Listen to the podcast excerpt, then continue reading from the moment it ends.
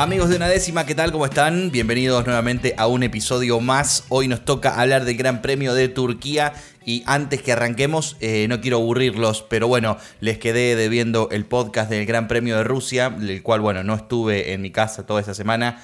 Eh, tenía pensado grabarlo, pero no iba a tener la intro y las demás cosas. Entonces, bueno, por una cosa o por la otra la fui pateando y finalmente no lo grabé al podcast de Rusia. Va a ser la baja de este año, lamentablemente que encima fue una de las mejores carreras que hemos tenido en este año. Así que bueno, me lamento mucho, no quiero estirarlo. Una lástima lo de Norris, una gran carrera en Rusia hemos tenido. Creo que va a quedar como una de las mejores del año, junto con, con algunas otras. La verdad que este, este año 2021 nos está dando carreras muy, pero muy buenas. Así que bueno, eh, las disculpas de antemano por no haber podido grabar el podcast de la carrera de Rusia. Así que nada, con un poco más de ganas y ahora sí, eh, en casa nuevamente. Digo, el de Turquía, vamos de vuelta con saquémoslo el lunes. Así que acá estamos firmes para, para este episodio. Y no la quiero hacer muy larga, la verdad, no la quiero hacer muy larga. Eh, este, este episodio se llama La carrera de los escuderos.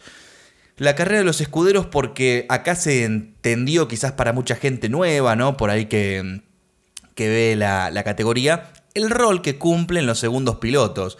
Por ahí uno ve otras categorías donde hay, no sé, 30, 35 autos y demás, y hay cuatro autos que pertenecen a un mismo equipo, a lo mejor un equipo solamente tiene un auto. Bueno, no existe un campeonato de constructores como tal, pero bueno, a veces estamos acostumbrados a ver así, estas cosas medio dispares. La Fórmula 1 creo que lo que la hace grande es la, mm, capacidad selecta que tiene, porque solamente hay 20 asientos y 10 equipos. Eh, y normalmente se eligen ¿no? las parejas para hacer esto, ¿no? Un, un, piloto escogido quizás muy fuerte y otro que pueda ayudar y que pueda aportar ciertas cosas. Y acá nace el rol de los escuderos y me parece que en el Gran Premio de Turquía lo, hemos visto aflorar más que nunca y yo creo que de acá al final de la temporada vamos a tener más de esto. ¿Por qué? Porque hay miedo, muchachos. Muchachos y muchachas, hay miedo. Hay miedo en lo que queda del campeonato. Nos quedan muy poquitas fechas, seis nada más. Hay mucho miedo a perder, a meter un cero en una de estas carreras. Y los dos contendientes, tanto Max Verstappen como Lewis Hamilton, no se pueden permitir de acá en más meter un cero en lo que queda del año. No se pueden permitir y por eso me parece que se van a empezar a conformar con arriesgar lo necesario y hasta ahí. Es el caso Verstappen sin ir a buscar la victoria contra Botas. Igualmente, de todas formas, ahora vamos a entrar un poco en detalle, me parece que el ritmo tampoco estaba para ir a buscarlo.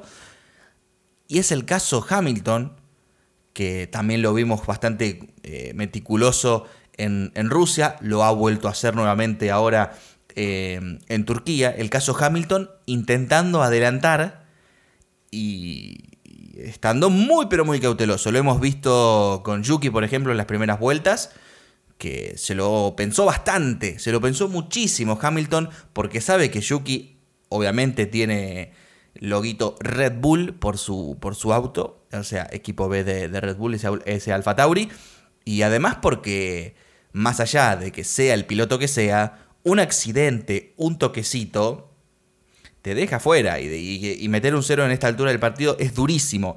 O sea, no solamente lo digo por Yuki, ¿no? Lo digo por todos los pilotos. Imagínate que, no sé, por ejemplo, eh, Hamilton tratando de pasarlo a Alonso, tratando de pasar a, a Sainz, a Leclerc, alguno de estos pilotos que esté ahí adelante peleando los muchachos no, no son conscientes de que Hamilton está arriesgando mucho y que cuando defienden un poquito más agresivos va a levantar el pie. Y es lo que vimos, es lo que vimos este fin de semana y creo que vamos a tener más de eso porque van a ser muy cautelosos a la hora de, los adelantamientos y se van a conformar con estas cosas con segundas posiciones, con aguantar más vueltas, con intentar ah, hacer que se les desgasten los neumáticos y no intentar eh, adelantarlos rápidamente. Bueno, yo creo que vamos a tener mucho, mucho de esto de acá a fin de año. Así que por eso este, este episodio se llama La carrera de los escuderos y sobre todo ¿no? ha tenido el nombre por la maniobra de Checo Pérez. No lo cité justamente recién cuando hablaba de lo difícil que va a ser para Hamilton o Verstappen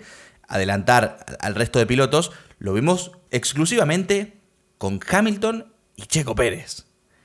Que Checo mostró lo que tenía y creo que puede ser una de las mejores actuaciones de Checo para con el equipo. Por más que no sea, por ejemplo, eh, un 1-2 o ganar una carrera él y salvar los puntos por otro lado, como en el caso de Azerbaiyán, por ejemplo. Creo que para esto lo ha llamado Red Bull. Lo llamó para defender y para hacer chapa chapa, como se diría en Argentina, y para no dejarlo pasar a Hamilton y ha estado muy, muy bien Checo Pérez en esta carrera y sobre todo en esa maniobra que fueron a la par todas las, últimas curvas del circuito hasta la, hasta la número uno, hasta pasar por la recta y llegar curva número uno, donde Checo le tiró un poquito más la frenada. Y claro, Hamilton sabe, un Checo, va a ir a, Checo va a ir a fondo, va a ir a tocar, si, si, si se rozan, se rozan, y si Hamilton se daña, se daña.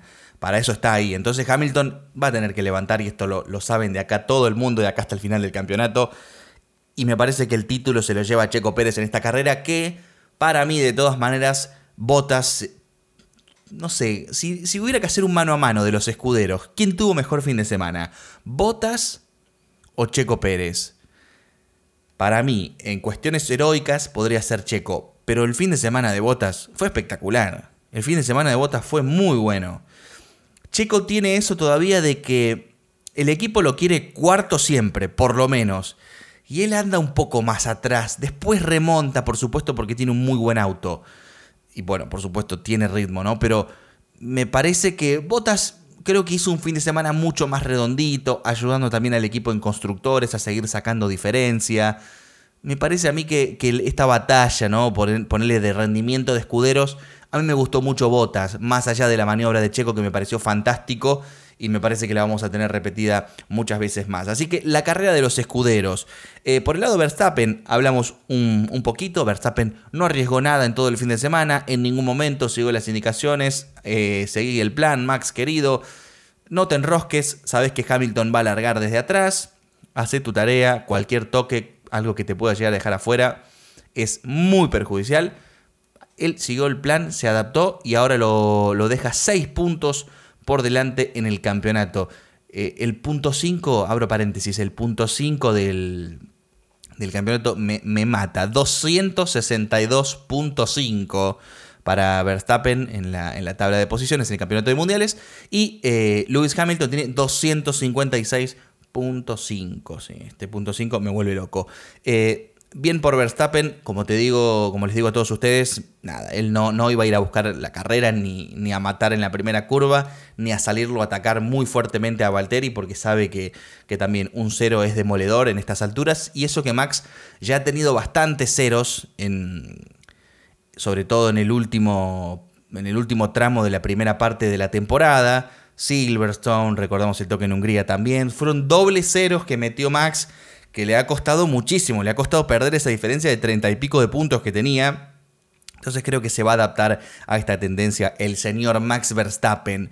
Por parte de Hamilton, bueno, Hamilton un poco más de lo mismo, enojado. Él salió a aclarar ya en estos días, para, para el momento que grabo este podcast, de que él no está enojado con el equipo, que en realidad es una forma de hablarse, imagínense, dice, sentado en el auto, corriendo con, las, con la situación climática, con el campeonato y demás, uno va hablando, se desespera y demás, es entendible. Eh, creo que, bueno, al igual que Rusia dijo que se quería quedar en la pista, que no, que no quería parar, eh, en Rusia le invocaron. Y creo que Hamilton acá tuvo que hacer caso nuevamente porque imagínate de ser lo contrario iba a ser un papelón. Así que me parece que tenía que hacer caso. Fueron a lo seguro, fueron a lo seguro. El único piloto que no paró en boxes con porque recordamos que cuando se larga en piso mojado no es obligatorio hacer una parada en boxes, podés hacer toda la carrera con las mismas gomas. El único que lo hizo fue Esteban Ocon, que quedó en la décima posición, que hizo una buena carrera. Es una buena carrera porque rescató el último punto de la tabla, siendo que Alpine no sé si tenía tan buen ritmo para este fin de semana. Entonces, un punto con una estrategia arriesgada creo que es bastante válido. Pero más allá de esto que te cuento particularmente de Ocon, Vamos a los neumáticos de Ocon, cómo quedaron después de las 58 vueltas, que quedaron realmente destrozados, destruidos. Imagínate una vuelta más de eso, no sabemos si se hubiera, hubiera reventado y demás. No creo que le hubiera gustado a Hamilton que algo así le pase, y sobre todo porque al auto lo venía exigiendo un poco más. Me parece una, decisión certera haberle hecho parar en las últimas vueltas Eh, sobre todo por seguridad y si él quiere pensar en el campeonato, me parece que estar a 6 puntos no es tanta diferencia. Eh, estamos hablando de que cuando un piloto queda primero y el otro segundo, la diferencia de puntos son 7. Es decir, si Max Verstappen gana una carrera son 25, el segundo se lleva 18. Son 7 puntos. Entonces, si Luis gana la que viene y Max queda segundo, de todas maneras quedaría primero. Entonces, nada, me parece una decisión. Una decisión safe, digamos, ¿no? Cuidadosa. Y, está bien por parte del equipo que lo cuiden. McLaren estuvo desaparecido este fin de semana. Y ya lo hemos dicho, cuando el resto de, de, escuderías van bien, McLaren va mal. Y sorprendentemente, cuando todo el mundo va mal, excepto obviamente Mercedes y Red Bull, McLaren brilla. Incluso ha llegado a ganar carreras, 1-2, podios. O sea, viene ser un gran año para McLaren que está peleando mano a mano con Ferrari. Pero mm, es, raro lo que pasa con, con McLaren porque hay circuitos que no aparecen para nada, no aparecen para nada. Es el caso de, es el caso de Turquía, que estuvieron un poquito atrás los, los McLaren. Y me parece que, bueno, eh, ha brillado Ferrari, ¿no? Con Leclerc, una buena clasificación. Eh, ¿Qué decir de la carrera de Carlos Sainz, piloto del día? Carlos Sainz, que ha metido unos adelantamientos espectaculares. Parece que la unidad de potencia nueva de Ferrari es un pulgar hacia arriba. Parece que anda bien, parece que, eh, parece que rinde. Entonces es, fue una gran demostración, ¿no? Eh, penalizó Carlos Sainz, penalizó también Daniel Richardo, ya que ha tenido una mala clasificación. Los dos con cambios de motores salieron últimos. Eh, puesto número 19 para Carlos, puesto número 20 para Richardo, los dos en la última fila. Y claramente vimos quién pudo remontar y quién no. Eh, Sainz con una con una remontada espectacular se lleva el piloto del día, termina octavo. Norris queda séptimo, esto es lo que te digo, ¿no? Que McLaren se ausenta un poco y el, al Lando lo tenemos de por ahí estar peleando en la cuarta posición, lo tenemos en la séptima. Y vamos a rescatar un gran fin de semana para Alfa Tauri que ha aparecido. Yo creo que ha tenido mucha mala suerte, lo hemos dicho en varias ocasiones, ha tenido mucha mala suerte Alfa Tauri en esta temporada porque realmente, por lo menos el ritmo de Pierre Gasly es muy bueno y es muy parecido a, a pilotos como Leclerc, a pilotos como Norris, a pilotos como, vamos a decir, como Alonso. Yo creo que eh, ha tenido mala suerte. Ha tenido mala suerte Alfa Tauri en lo, en lo largo de esta temporada. Y creo que estos resultados de Pierre, teniendo por ejemplo buenas clasificaciones, quedando por adelante de McLaren, quedando por adelante eh, en la clasificación, estoy haciendo memoria, Gasly quedó quinto, no, que, no llegó a quedar delante de Leclerc, pero de todas maneras quedó adelante de Alonso, adelante de Checo, adelante de Norris, adelante de Stroll. Y la noticia fue que también que Yuki se metió en, en Q3, después quedó, largó décimo, pero por lo menos tenemos una, nueva aparición de Yuki en la Q3 y obviamente de los dos autos de Alfa Tauri en Q3 es una muy buena noticia para ellos. Así que yo creo que pierde acá hasta el final si, si se libera, si sigue con esta... Con, este momento que tiene así como de poca presión, de que está disfrutando mucho, me parece que vamos a tener más eh, actuaciones lindas de, del francés con, con el Alfa Tauri. ¿Qué más podemos destacar? Un gran fin de semana de Leclerc, claro que sí, se, mantuvo bien, creo que le falló, le falló. Han estirado mucho esa parada, el ritmo, el ritmo con ese neumático no, ahí al final no fue muy bueno. Bota se lo comió, tuvo que parar y bueno, finalmente una cuarta eh, posición para Leclerc, que es bueno, es muy bueno. La verdad que obviamente pelear contra Red Bull y Mercedes como están en estos momentos es difícil, hay que tener un fin de semana muy muy bueno. No le alcanzó para el podio, pero sí para una cuarta posición que le ayuda muchísimo, muchísimo para, para Ferrari, porque bueno, son 16 puntos que se llevan para el campeonato de constructores contra solamente 6 puntos que, saca McLaren con Lando Norris, porque Richardo quedó décimo tercero, con una estrategia rara, con poco ritmo. Nos ha recordado un poco el Richardo de la primera parte de, de esta temporada, que no levantaba la perdiz y que estaba bastante, bastante flojito. Eh, de casos eh, un poco tristes en este fin de semana, el de Fernando Alonso. El de Fernando Alonso que tras una buena clasificación se toca en la curva número uno y adiós carrera. Eh, era una, lástima, una lástima porque Fernando siempre en estas condiciones un poco raras anda muy bien, anda muy bien, lo demostró en la clasificación y anda bien. Y bueno, en sus declaraciones también podemos ver ¿no? la mente, la mente de Fernando en dónde anda, diciendo que mucha de la suerte de este año, a la hora, de, a la hora que se reparte la suerte, no le está tocando nada al equipo, al equipo. No le está tocando la suerte. Entonces, de alguna manera dice, ojalá la suerte nos toque el año que viene. Si bien la suerte no es equitativa y a veces te puede tocar mucha, mucha, mucha buena suerte y otra mucha, mucha mala suerte, Alonso es como la, culpa la está echando un poco al azar, ¿no? A la suerte que en carreras locas se le, arruina la carrera y en carreras que no deberían tener ningún tipo de problema, tiene un accidente en la curva 1. Entonces, eh, entonces ahí, ahí, tenemos la mala suerte y, la, pobre carrera de Alonso que no tuvo mucho que hacer. Eh, simplemente se fue para atrás, pocas posibilidades para adelantar, un ritmo lento de, todo el pelotón, nada, poco para, poco para destacar. Eh, los Alfa Romeo se quedaron en las puertas de los puntos, décimo primero para Antonio Giovinazzi, décimo segundo para Kimi Raikkonen. Yuki se nos vino un poco para atrás con un stint eh, muy agresivo al principio para defenderse de Hamilton ha comido ritmo, ha comido mucha goma y se nos fue para atrás cuando con el tema de las paradas y demás. El resto pudo girar un poco mejor con más ritmo, así que Yuki se nos fue para atrás. No ha brillado Russell este fin de semana y eso que hubo condiciones adversas, no ha brillado, brillado Russell. De todas maneras, ya nos ha demostrado mucho en esta temporada, no le vamos a pedir más. Eh, de los Haas tampoco podemos hablar mucho, creo que podemos hablar de un poco de la locura de, Nikita Mazepin, que, mamita, qué, piloto que... ¿qué, se haría así en un, caso, viste? Yo, a ver, no, no vamos a, aplicar eh, leyes dictatoriales, digamos, ¿no? Pero qué fuerte tener un piloto de ese calibre que realmente es muy peligroso. Es muy peligroso porque, digo, con esto de no vamos a ser dictatoriales, me refiero, creo que nadie puede decirle de un día para el otro, tenés prohibida la entrada a la Fórmula 1. A ver, han puesto, puesto mucho dinero su padre eh, para el equipo Haas. Ahí tiene el asiento. Pero qué peligroso que es. La maniobra que le hace a Hamilton para entrar en la parte de la recta es. Oh, venís una vuelta atrás y no sé, no, no lo ves. El equipo no te informa, no mirás los espejitos. Muy fuerte, la verdad. Imagínate que, que lo tire a Hamilton que tengamos a Nikita Mazepin contra Hamilton, que lo, tira fuera. Es, muy grave. Estuvieron muy cerca. Eh, por parte de, Mick Schumacher también, poco que agregar. Tuvo un accidente con Fernando también. Fernando recibió una, sanción, una penalidad. Porque bueno, si penalizaron lo de Gasly, que fue eh, el toque en la curva 1, también Fernando lo hizo trompear a, Mick Schumacher. También fueron 5 segundos.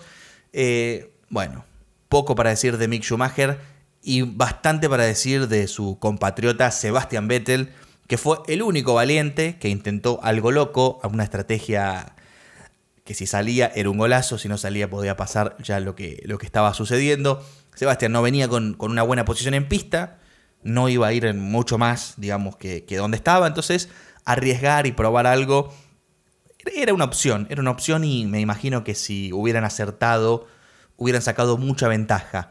El problema es que el asfalto de Turquía, el año pasado fue noticia porque era una pista de patinaje, este año dicen que ha mejorado muchísimo, que tiene mucho, mucho agarre, pero no sé, este problema de que la pista no se secaba nunca.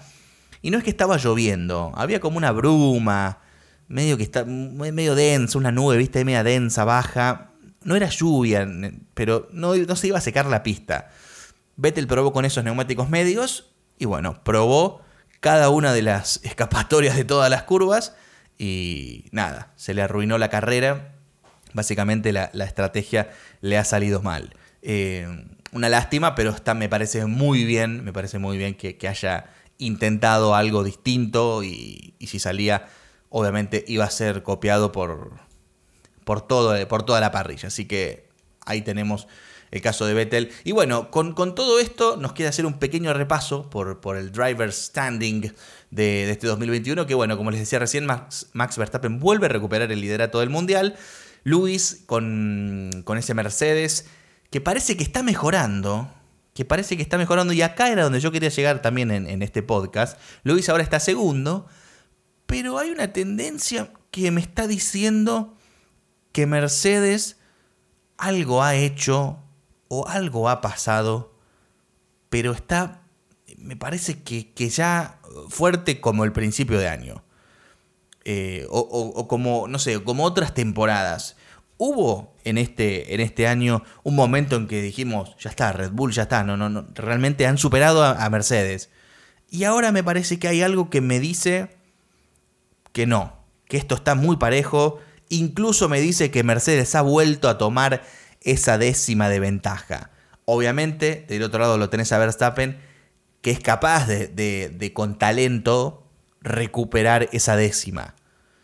Pero me parece que la tendencia acá es que Mercedes ha avanzado un poquito y que Red Bull quedó como con un buen nivel, pero Mercedes se le puso a la par nuevamente. Es una sensación que tengo, no sé ustedes qué me, me dirán de, esta sensación, me lo pueden escribir y hacer saber eh, en el grupo de Telegram, que por cierto, si sos nuevo y llegaste hasta acá, te quiero decir que tenemos un grupo de Telegram totalmente abierto, gratis, lo puedes encontrar en la descripción de, este podcast, lo puedes encontrar en mi perfil de Instagram que es Fran Reale, o lo puedes encontrar en mi perfil de Twitter que es Fran-Reale. Tenés un link que es para unirte al grupo de Telegram, que bueno, tenemos ahí nuestra querida comunidad, que bueno, ponemos eh, opiniones, encuestas, hablamos un poquito en la semana de lo que va pasando y por supuesto, nada, vamos comentando la carrera mientras se va desarrollando. Eh, esa es mi sensación con respecto a Mercedes, que ha vuelto a dar un pasito adelante y creo, creo que va a ser interesante lo que pase de acá a fin de año. Hay muchas carreras que igual le van a quedar muy bien a Red Bull, pero atención, porque la próxima fecha, por ejemplo, la próxima fecha es Austin. Es Austin, nos vamos a, Estados Unidos, venimos a continente americano, vamos a enganchar la seguidilla de Austin, México y Brasil, los tres grandes premios americanos eh, así que hay que tener ojo porque sabemos, por ejemplo, que Red Bull anda bien en Austin, pero me parece que Mercedes también. No hay que dar nada por sentado. En México tenemos gran favoritismo por Red Bull, es decir, sabemos que Red Bull ha ganado en años anteriores donde Mercedes dominaba, pero, pero el circuito de México, el hermano Rodríguez, le cae muy bien a Red Bull, entonces eh, lo hemos visto ganar a Verstappen en años anteriores.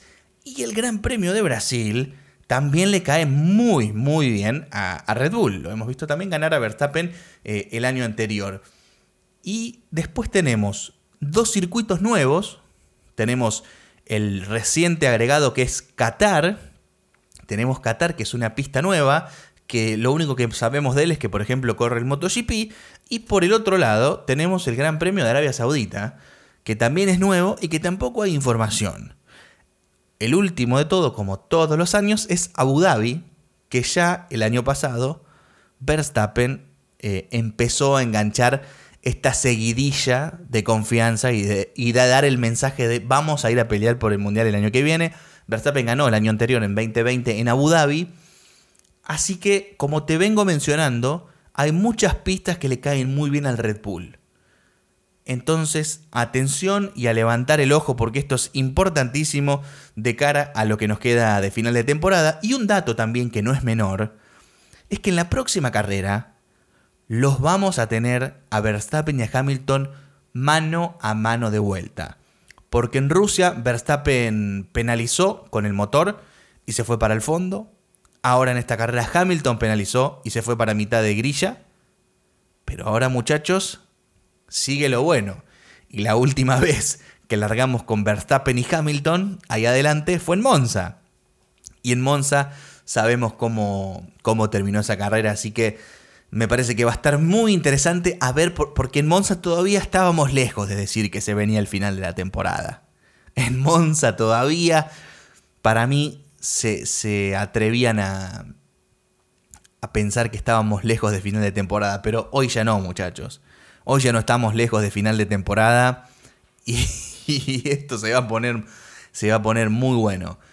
Vamos a tener nuevamente un Verstappen Hamilton mano a mano, rueda a rueda, adelante.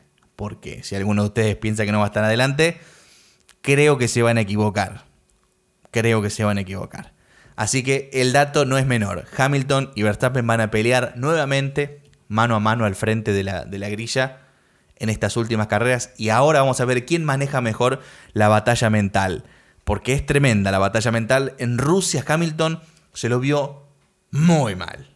Muy mal con trompos, errores. Eh, difícil se lo vio a Hamilton en Rusia. Y a Verstappen, Zafaroni en Rusia, porque quedó segundo, largando desde el último. La carrera se le dio perfecta. Y ahora, ahora en este Gran Premio, no tuvo mucho contrincante. Simplemente fue llegar, llegar a salvo. Veremos cómo, cómo estará preparándose Max Verstappen para esta batalla mental, para una batalla que, Hamilton ya tiene muchas batallas mentales en su carrera, así que se va a tener que preparar nuevamente para, para una definición de campeonato muy pero muy apretada. Hasta acá vamos a llegar con el podcast. Les agradezco la, la paciencia a todos. Eh, les pido disculpas nuevamente por no poder grabar el podcast anterior. Y bueno, gracias por sumarse a los que están ahí en el grupo de, Telegram, gracias eh, de, verdad. Eh, si sos nuevo, como te dije, te puedes unir, es muy fácil, lo buscar en la descripción. Y, bueno, nos vamos a, vamos a prepararnos para el, final de, para el final campeonato. Y voy a tirar una, la, la tiro así como de intriga, pero me parece que vamos a tener una gran sorpresa en este podcast. Lo tiro ahora porque todavía no está definido y no lo puedo decir, pero me parece que vamos a tener una linda sorpresa que ojalá se dé para futuros podcasts. Así que les voy a dejar esa noticia ahí picando. Eh, a los que están en el grupo de Telegram podrán preguntar. A lo mejor cuento algo, a lo mejor no. Eh, y gracias como siempre por estar ahí del otro lado. Y siempre les digo, compartan el podcast si tienen algún amigo, algún conocido que le gusta la categoría, que le gusta el automovilismo. Pásale este podcast, compartíselo, decirle, che, a vos te gusta la Fórmula 1, mirá, tomá escuchate este podcast, este pibe, que algo sabe. Algo sabes quizás, che. Bueno, gracias como siempre. Nos vemos después del Gran Premio de Austin. Esto se pone cada vez mejor.